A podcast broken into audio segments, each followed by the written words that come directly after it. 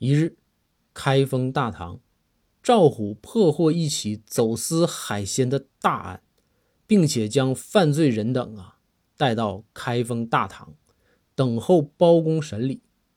包公升堂之后，看见赵虎是浑身湿漉漉的站在堂上，甚是心疼，便问道：“虎啊，跟哥说说，为何如此狼狈呀？”赵虎回道：“禀大人，这伙人呐，偷运海鲜，主要是以啊海鱼为主。为了保持海鱼的新鲜度，他们呢放了好多冰块在海鱼的筐里。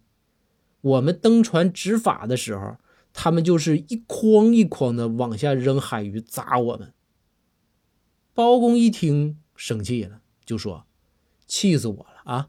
竟然敢打我的人！”